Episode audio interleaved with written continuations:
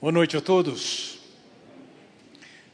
Bom estarmos juntos e a minha percepção ou sensação é que hoje, é, somando pela manhã e agora à noite, nós temos o maior número de pessoas, se não igual, muito próximo do número de pessoas pré-pandemia. É bom ver isso. É muito bom ver isso. Vamos orar. Pai Celestial, queremos te agradecer pela oportunidade que temos de nos debruçarmos sobre a tua palavra agora, observarmos, atentarmos e tirarmos para nós lições que possam ser aplicadas em nossas vidas. Que o Senhor abra os nossos corações e nos disponha a te ouvir e a nos adequarmos àquilo que o Senhor define é o que oramos em nome de Jesus. Amém. Deve ser uma preocupação de todo cristão o privilégio de compartilhar do Evangelho do Senhor Jesus Cristo com os seus, com outros. Conversando com seus familiares, passando pelos seus amigos e até estranhos. Essa deve ser uma responsabilidade, é uma responsabilidade definida pelo Senhor para cada um de nós. Curiosamente, o único ano em que um cristão padrão tem mais relacionamento com os, pagãos, com os pagãos, os não cristãos, é justamente e somente o primeiro ano. Então, esse ano também é um ano importante em termos de proclamação do Evangelho, pelo contato que existe e o relacionamento que tem com outras pessoas. E claro, sabedores da responsabilidade que temos de compartilhar do Evangelho, é natural e deveria ser sonharmos para que eles efetivamente entendam o Evangelho, conheçam o Evangelho, provem do Evangelho. Alguns de nós aspiram, clamam, oram a Deus para que possa ser uma realidade do Evangelho chegar de tal maneira que tantas e tantas pessoas se rendam aos pés da cruz.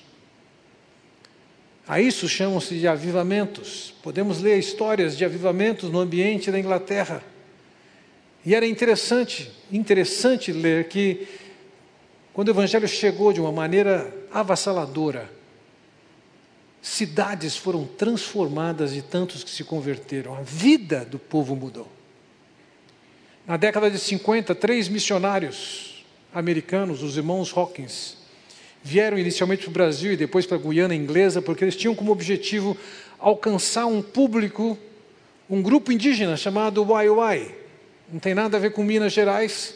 Estão localizados no norte do país e, como nômades que são, já estiveram no Brasil, foram para a Guiana, voltaram para o Brasil. Hoje eles estão espalhados em todo esse território que envolve Pará, Amazonas, Guiana Inglesa, Roraima.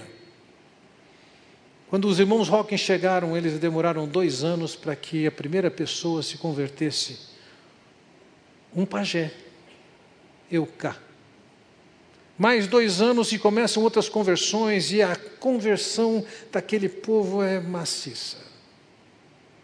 Hoje eles estão espalhados em inúmeras aldeias, algumas das quais no rio Mapuera, e a grande maioria é de gente que se converteu. Não só o Waiwais, através deles eles têm alcançado outras tribos, outras nações indígenas. Como nós queremos que isso aconteça?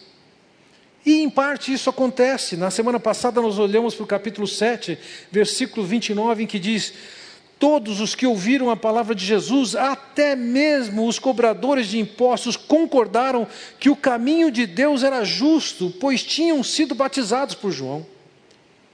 Até os cobradores de impostos, que eram considerados escória, eles entenderam que o caminho de Jesus é justo, isso é, através de Jesus eu tenho um crédito de justiça para chegar até Deus, não por mim mesmo, mas pelos méritos dele. Várias pessoas ouviram a mensagem, abraçaram a mensagem, se converteram e foram batizadas. E então no versículo 30 ele diz: os fariseus mestres da lei, no entanto, rejeitaram o propósito de Deus para eles. Veja, havia aqueles que se converteram a ouvir a mensagem e houve aqueles que rejeitaram. E assim foi ao longo do ministério do Senhor Jesus e de João Batista. Já no final do ministério de Jesus, lemos lá em Mateus capítulo 28, seguiram os onze discípulos para a Galiléia, para o monte que Jesus lhes designara. E quando o viram, o adoraram, mas alguns duvidaram. Houve quem cresce e quem duvidasse. Houve quem abraçasse a fé e quem hostilizasse. Todo o tempo foi assim desde João Batista. Temos uma irmã que talvez esteja aqui agora, a Estela, que manifesta tanta preocupação e tantas ações para alcançar com o Evangelho seus vizinhos, seus amigos. E me lembro de uma conversa com ela, ela angustiada, buscando a melhor maneira de compartilhar do Evangelho com os seus surpresa que as pessoas não estavam entendendo, não estavam crendo, não estavam abraçando a fé.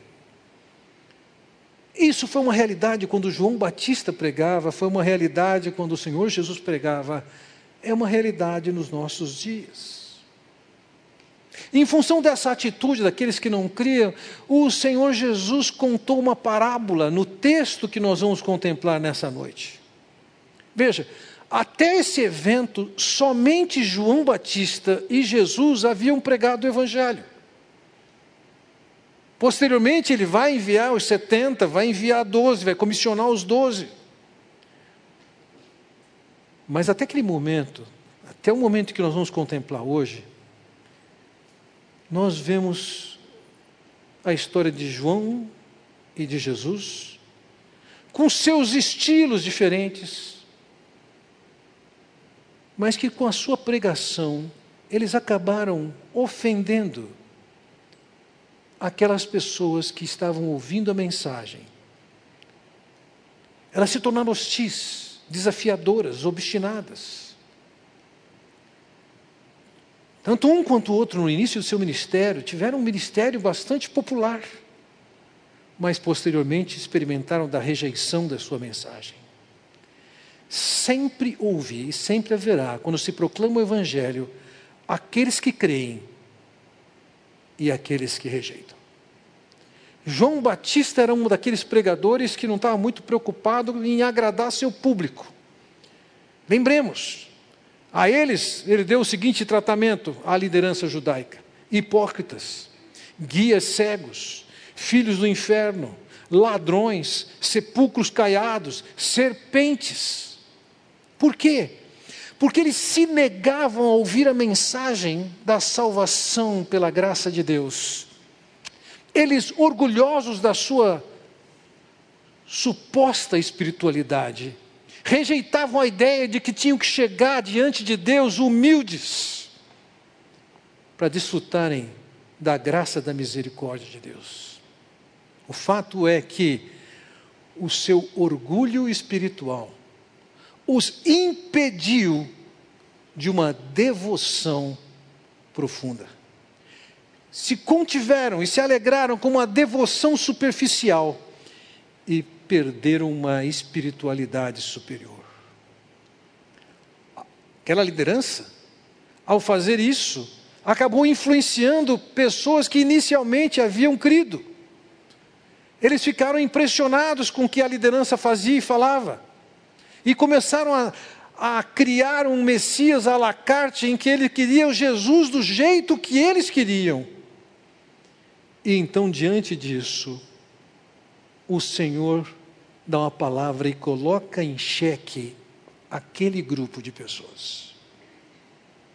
E quando nós lemos a maneira como o Senhor questionou aquele público, eu quero dizer, vocês também estarão em xeque vocês serão questionados. Pelo mesmo critério que o Senhor aplicou com eles, seguramente isso se aplica a nós. Vejamos. No versículo 31 ele diz: Aqui, pois, posso, pois, comparar os homens dessa geração? Prosseguiu Jesus: Com que se parecem? A maneira como essa frase está construída faz parte de uma forma hebraica de estabelecer um debate. Há uma controvérsia aqui. E ele inicia isso com uma argumentação típica judaica, é um modelo do Midrash. E independentemente de você conhecer o Midrash, você vai entender aqui qual é o questionamento que Jesus está fazendo. E ele traz uma parábola justamente para questionar a que, pois, essa geração se compara. O que podemos dizer daquela geração, daqueles fariseus, daqueles escribas, daqueles seus seguidores? E eu diria, a mensagem que ele tem questiona, coloca em xeque qualquer pessoa que rejeita Jesus, inclusive rejeição que não parece rejeição. Vejam qual é a ilustração que Jesus usa, a parábola que ele emprega. São como crianças que ficam sentadas na praça e gritam umas às outras: Nós lhe tocamos flautas, mas vocês não dançaram, cantamos um lamento, mas vocês não choraram. Precisamos entender um pouquinho da vida judaica daqueles dias. Diferentemente das nossas cidades, em que onde o público está, facilmente vai se encontrar uma área para as crianças brincarem. Você pode ir lá na, numa, no restaurante tem aquele espaço kids. Você vai numa praça, tem alguns brinquedos para eles correrem. Você vai no shopping, você vai ter que gastar dinheiro, mas vai ter brinquedo para eles lá. No mundo antigo não tinha esse espaço destinado às crianças. Mas tinha na, na, na, na cidade um espaço chamado de agora um espaço aberto. É a mesma palavra agora que dá origem à, à palavra agorafobia. Todos vocês sabem o que é isso, claro. É aquele medo de um espaço aberto, de sair de casa. Vai acontecer muito em função da pandemia. Bem, nesse lugar existiam reuniões públicas. Na Ágora acontecia o mercado. E quando nada estava acontecendo, aquele era um espaço que as crianças podiam brincar e correr. Então, é, é, isso que o Senhor Jesus está olhando, aquele espaço em que funcionava o mercado ou uma reunião pública, mas em não estando acontecendo nenhuma dessas coisas, as crianças corriam para lá e brincavam. E o Senhor Jesus está olhando para as crianças que estão ali brincando e descreve uma divergência que existe entre as crianças. Elas gritam umas às outras. Nós lhes tocamos flauta, mas vocês não dançaram. Cantamos um lamento, mas vocês não choraram. Vejam, as crianças da sua brincadeira, elas reproduziam alguma coisa que era típica da sociedade em que elas estavam. No caso aqui, as crianças elas estão brincando de duas coisas que eram comuns na sociedade judaica: casamento e sepultamento. Esses dois acontecimentos faziam parte da vida deles, e diferentemente de nós, que algumas dessas coisas estão longe de nós,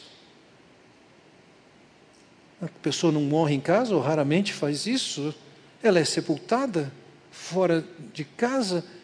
As crianças não são expostas a isso, mas naqueles dias, essas duas coisas aconteciam e eram um motivo das crianças brincarem. Pode parecer meio mórbido brincar de funeral, mas era parte da brincadeira delas. Ah, brincar da ideia de um casamento com sua festa de casamento era comum. Veja, quando ele diz ali, gritam umas às outras, nós lhes tocamos flauta, mas vocês não dançaram. Ele está descrevendo justamente uma celebração de casamento. Alguém ia tocar um instrumento e as pessoas iam celebrar e festejar. As festas de casamento chegavam a durar uma semana. As pessoas viajavam, vinham de distâncias longas e não era aquele bate e volta. Se reuniam, aconteciam sérias, coisas ali, o encontro com os amigos, com os irmãos, com os familiares. E aquele momento era um momento de alegria tinha o vinho, tinha comida, tinha música e tinha dança. Só que um grupo de crianças está reclamando, e o Senhor Jesus não deixou muito claro exatamente isso, mas aquela geração é comparada àquelas crianças. Aquelas crianças que estão ali, olha, nós estamos tocando aqui para vocês dançarem e vocês não dançam. Talvez esse mesmo grupo de crianças ou outro grupo de crianças diz lá, mas vocês cantamos um lamento, mas vocês não choraram. Um funeral judaico daqueles dias seria acompanhado de muito lamento. Não somente o espontâneo, mas haveria música e uma música marcada por tristeza.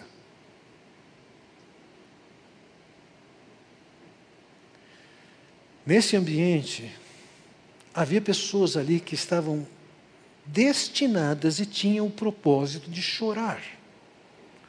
Eram as carpideiras elas estavam ali com a função de expressar seu lamento pela morte. Era uma conduta normal, era prática, eles conheciam isso, lembremos isso. A expectância de vida no primeiro século da era cristã era de 25 anos. É lógico que tinha gente que vivia mais do que isso, mas a expectativa estava nisso. A morte era presente para eles. E eles viviam aquela realidade e as crianças brincavam com isso. Naquele momento, não tem mercado, não tem reunião pública, as crianças iam correr e brincar, e a brincadeira podia também ser. E o Senhor Jesus focaliza essas duas. Vamos fazer de conta que é um casamento, vamos fazer de conta que é um funeral. As crianças aqui, elas estão tentando organizar a brincadeira tal como elas entendem que deve ser. E outras crianças estão recusando brincar. Vejam, há um grupo aqui que está descontente com o fato de que as coisas não são o que elas gostariam que fosse. Queremos brincar de casamento, mas os outros não querem. Queremos brincar do meu jeito um funeral, mas os outros não querem. Então aquelas crianças tinham uma ideia do que queriam brincar, mas pelo fato de as, dos outros não aderirem, elas estão emburradas. E Jesus está comparando aquelas crianças àquela geração, aos homens as mulheres dos seus dias. Como eles fazem isso? A ideia que aqueles que não estavam crendo na mensagem de João e na mensagem de Jesus, eles estavam insatisfeitos. Como isso? Vejam. Olhando para o versículo 33, nós olhamos assim: Pois veio João Batista que jejua e não bebe vinho, e vocês dizem, ele tem demônio. Uau! O camarada que Jesus disse, dos nascidos de mulher não tem ninguém maior do que ele. Seus ouvintes estavam dizendo que ele era endemoniado. No início, eles ouviram a mensagem de João. Eles acolheram a mensagem de João, mas que com o passar do tempo, eles começaram a chamar João de demoniado. Veja, João está bem parecido com a ideia da brincadeira de criança de luto. João não vivia na cidade. João não estava em festa, João morava no deserto, isolado, se vestia de uma maneira bizarra, e bizarra no sentido de estranha, esquisita, não bizarro no sentido de elegante. Ele era um quadro chocante. E por causa da sua aparência, do seu jeito de falar, aquilo era suficiente para eles estranharem e classificarem uma pessoa como endemoniada. Ele fugia dos padrões sociais, não tinha nenhum traço de luxo nele. Ele não tinha nenhuma moradia privilegiada. João Batista era um indivíduo sombrio Sua pregação era uma canção pelo lamento do pecado. Avisando o povo que eles tinham que se arrepender, porque o reino de Deus estava próximo. O tom da sua pregação era de temor, de ameaça, de confrontação. Arrependam-se, porque do contrário vocês vão ser destruídos.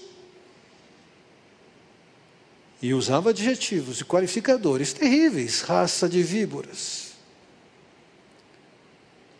A ideia aqui é a seguinte: vocês são como as crianças que estão dizendo para João como é que ele deveria ser, como é que ele deveria falar, como é que ele deveria pregar.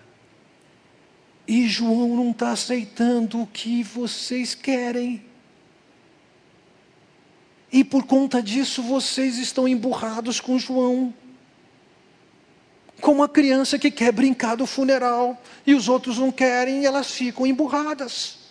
E estão reclamando. Vejam, João tinha uma função de anunciar o reino, o arrependimento, a chegada do Messias. Mas eles descartaram a mensagem de João. Eles trataram João com desdém, e chegaram a dizer que ele tinha demônio. A figura de João não lhes agradava e eles jogaram fora a mensagem. Da mesma maneira que eles jogaram fora João Batista e a mensagem, eles falam sobre Jesus. Veja, no versículo 34 diz: o filho do homem, por sua vez, come e bebe, e vocês dizem é comilão e beberrão, amigo de cobradores de impostos e pecadores. Totalmente diferente de João, que ficou restrito ao deserto, Jesus viajou o país de norte a sul, leste a oeste, passava pelas cidades, sentava à mesa com pecadores, comia e bebia com eles, ia à festa de casamento. Jesus representa aquela pessoa da festa de casamento, enquanto João está associado à ideia da brincadeira do luto Jesus aqui se associa, se parece com a ideia da brincadeira do casamento. João foi rejeitado por causa do seu isolamento, da sua maneira de se vestir, da sua maneira de falar. O que estava acontecendo? A liderança judaica via no João e falou assim: hum, não, esse cara não serve. A mensagem dele não serve ele é muito lúgubre. Mensagem é muito dura e ameaçadora. Não serve. Mas o Senhor Jesus vem com a mesma mensagem e numa abordagem totalmente diferente. Ele está se relacionando com as pessoas, ele está no meio da multidão, está tocando, está sendo tocado, está sendo celebrado. Mas eles não são contentes com Jesus chamam Jesus de glutão e beberrão.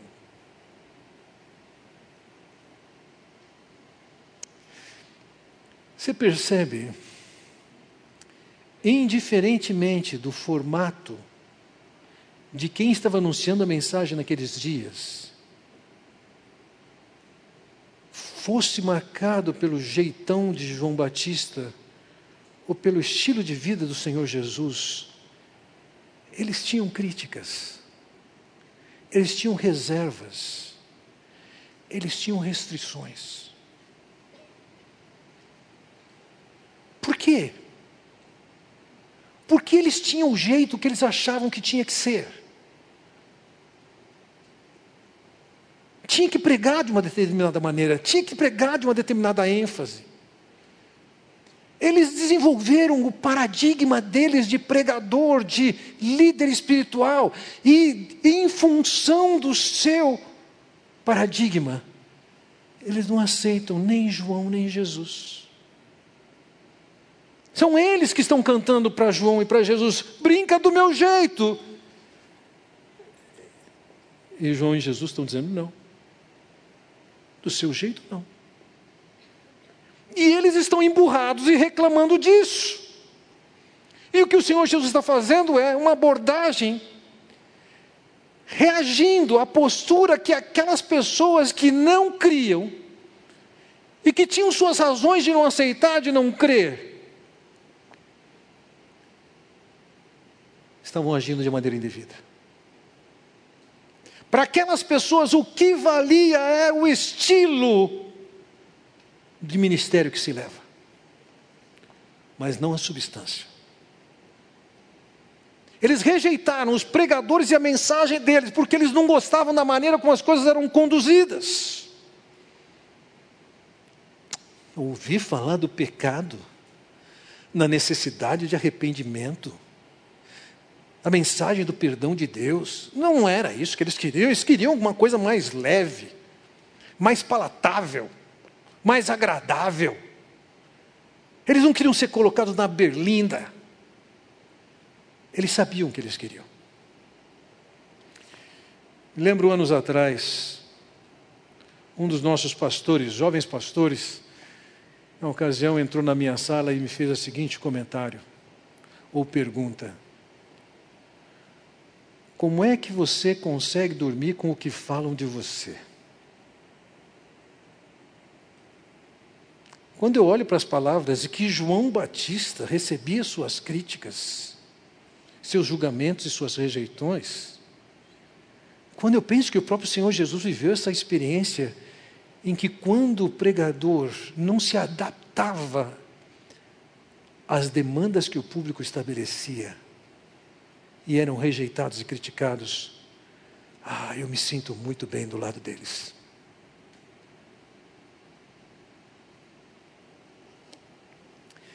Ouçam, o perigo daquele povo é que eles estavam muito mais interessados em alguns aspectos externos, sem importância.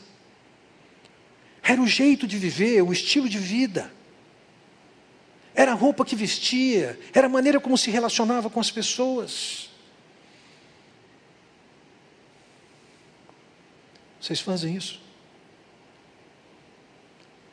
Quando você chega aqui no domingo e descobre que eu não vou pregar, você fala, ah, mas não é o Fernando. Vocês fazem isso. Depende do estilo do pregador ou de quem é o pregador. É igual o que eles faziam.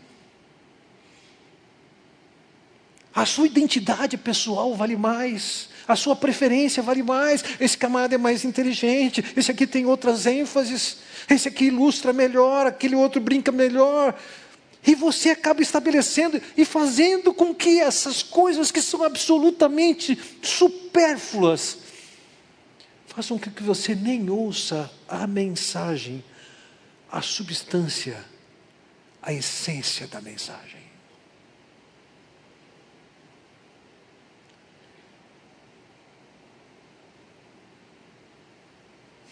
Talvez Jesus estivesse aqui no nosso meio hoje, ele pudesse dizer assim: vocês são a geração do mimimi. Que querem de um jeito e porque não é do seu jeito, ficam reclamando que nem aquelas crianças lá. Molecagem. Molecagem. Veja, no versículo 35, Jesus diz: Mas a a sabedoria é comparada por todos os, desculpe-me, é comprovada por todos os seus discípulos. A ideia aqui é que um discípulo verdadeiro, ele vai ouvir a mensagem, ele vai incorporar a mensagem, ela vai se tornar uma realidade dele a mensagem, não é o estilo de vida, não é o jeitão, não é a identificação pessoal, é a mensagem que interessa. O discípulo verdadeiro não foca no quem humano, mas no quem divino. O quem humano, o mestre, o pregador, ele tem seu jeito tem suas preferências. Você não tem que concordar, discordar com ele. Você tem que se ater à sabedoria incorporado à sua vida.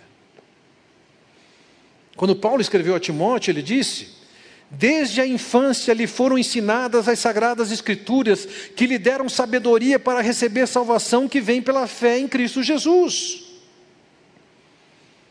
Nessa sabedoria inclui, em primeiro lugar, e a comunidade judaica rejeitava isso, que nós somos miseráveis, longe de Deus, culpados, que Deus seria muito justo se nos mandasse para o inferno, mas, por seu grande amor, misericórdia, compaixão, graça, seu filho vem e morre naquela cruz para você ser salvo, somente pela fé.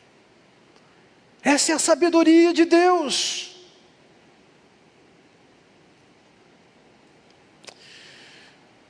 Mas aquele povo não era capaz de perceber isso. Quando se ouve uma mensagem, você tem um objetivo. Quando Paulo escreveu aos Efésios, ele diz: Pois somos feituras dele, criados em Cristo Jesus para boas obras, as quais Deus de antemão preparou para que andássemos nelas. Vejam, as boas obras não nos ajudam a nos chegar a Deus. É somente graça, misericórdia de Deus. Mas uma vez que nos chegamos a Deus, Deus quer ver reproduzido em nós as suas obras, o seu caráter, a sua agenda. Ele quer mudanças. Nós não chegamos numa época que ah, agora não é mais assim, não, agora não fala mais em pecado, não, não, não vamos incomodar o povo com isso.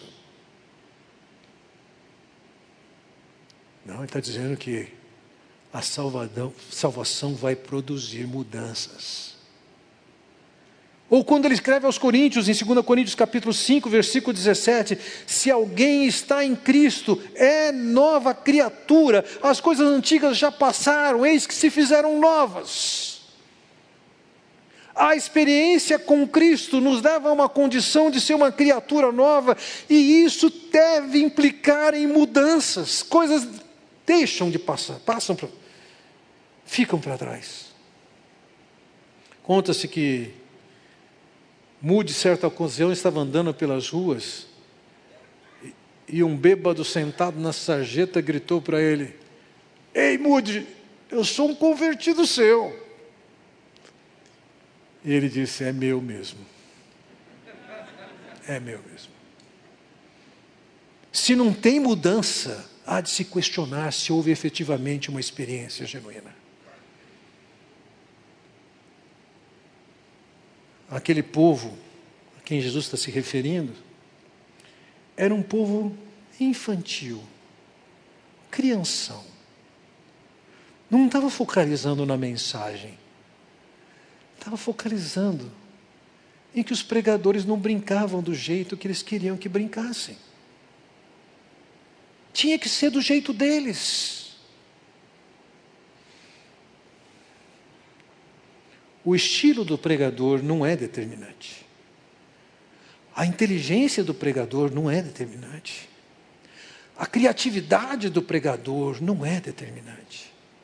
A maneira com que o pregador se veste não é determinante. O PowerPoint que ele usa não é determinante. Isso é tudo secundário. O que interessa na sua relação com o pregador aqui ou com os pregadores aqui não é seguir o modelo da criança birrenta, cheia de mimimi, que quer que as coisas sejam do seu jeito, que acham que deve ser do seu jeito. O que é que tem que falar? Como é que tem que falar? Não é o estilo.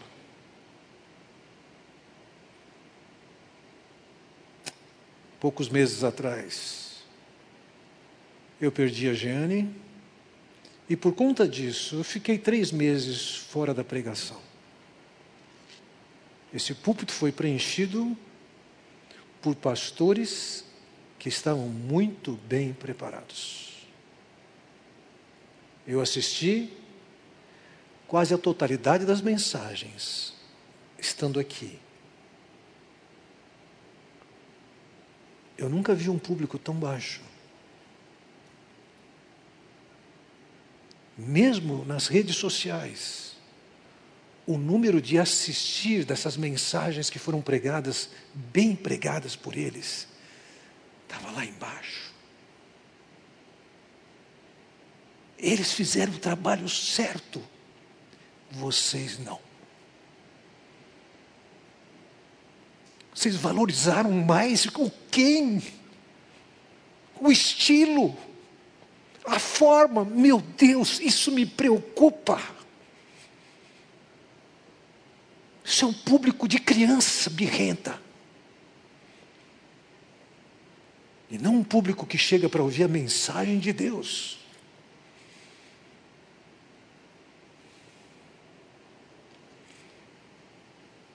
Não pode ser assim. Aqueles rejeitavam a mensagem porque não era do jeito que eles queriam.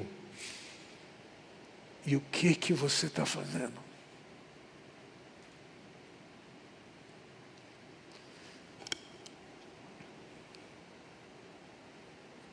Ouçam, quando Tiago escreve a sua carta, ele diz o seguinte: Mas aquele que considera atentamente na lei perfeita, a lei da liberdade, e nela persevera, não sendo ouvinte negligente, mas operoso praticante, esse será bem-aventurado no que realizar. O seu papel, o meu papel, quando estamos diante de uma sala de aula, é observar atentamente o que está sendo ensinado, é colocar em prática o que está sendo ensinado e ser perseverante nisso.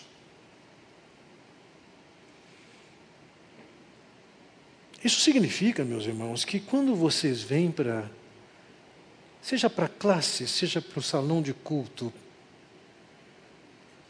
você deveria fazer a seguinte pergunta: O que que o Senhor vai falar comigo hoje?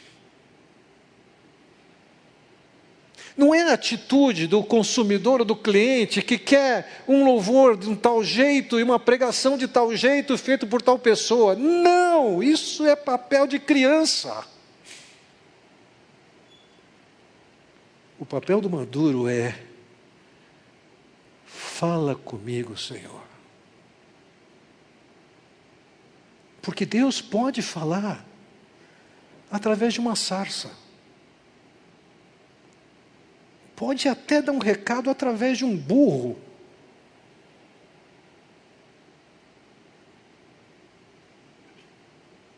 Não é o estilo do pregador que vai definir o valor desta mensagem.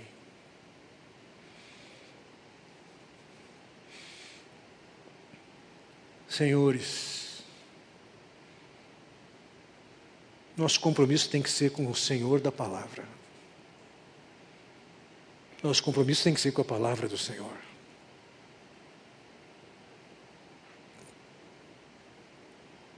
Venham com o espírito de servo. Sentem-se para ouvir o Senhor.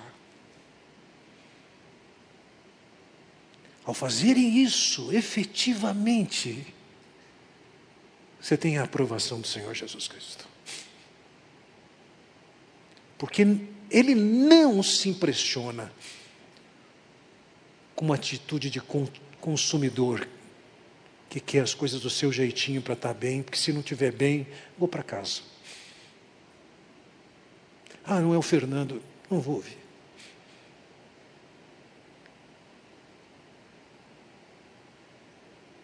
Venha perguntando o que é que o Senhor vai falar.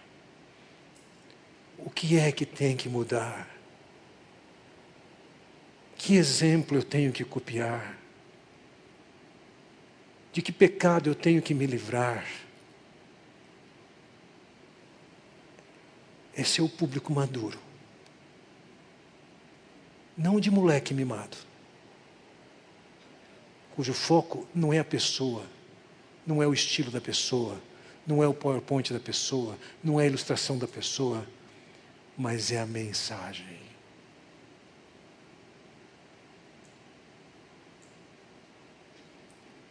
Captaram? Vamos orar.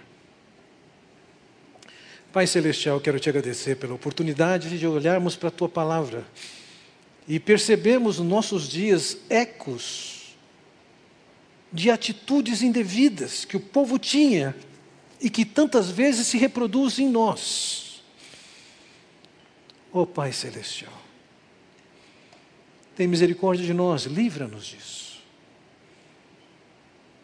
Que possamos ser o povo que chega aqui para te ouvir e não para consumir.